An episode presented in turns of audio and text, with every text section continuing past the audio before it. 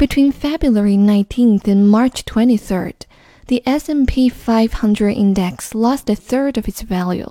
With barely a pause, it has since rocketed, recovering more than half of its loss. 我们先来看第一个专有名词 S&P 500 index。读经济的朋友一定要熟悉这个名词，表示标准普尔五百指数。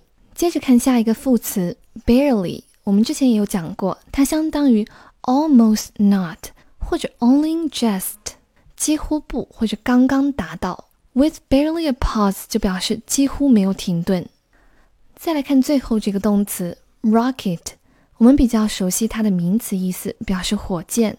那么它的动词意思也很好理解。可以理解为像火箭一样迅速的往上窜、猛涨、飙升，或者形容社会问题的急剧增多。从二月十九日到三月二十三日，标普五百指数下跌了三分之一。接下来呢，几乎没有停顿。It has since rocketed 就相当于 It has rocketed since then。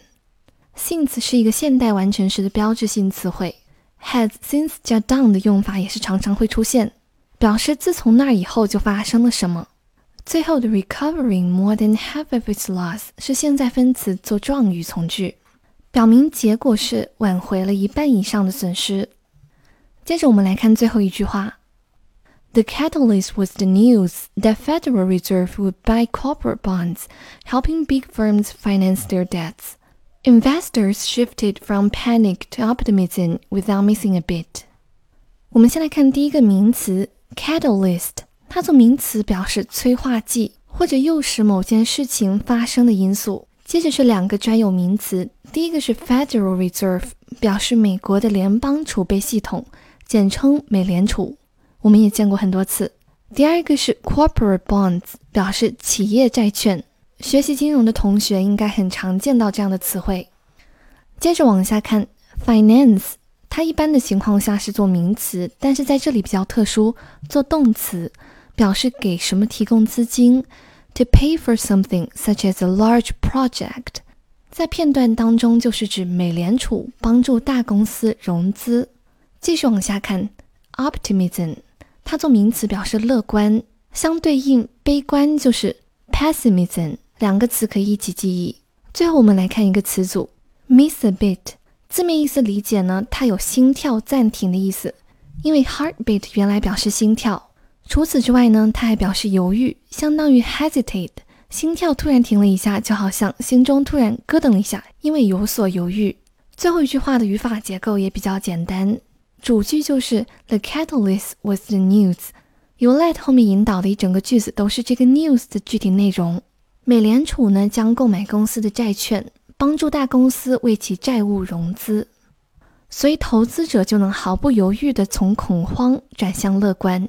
最后通读一遍全文：A dangerous gap.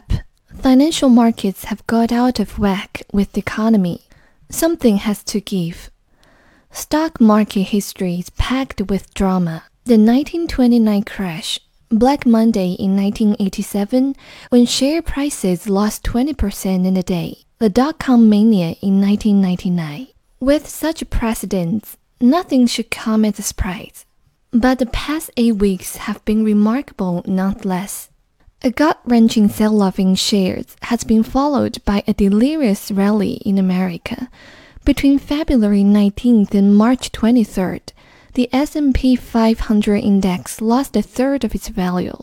With barely a pause, it had since rocketed recovering more than half of its loss. The catalyst was the news that Federal Reserve would buy corporate bonds, helping big firms finance their debts. Investors shifted from panic to optimism without missing a bit. 今天的分享就到这里啦，全文的音频和原文资源可以在文末领取。See you next time.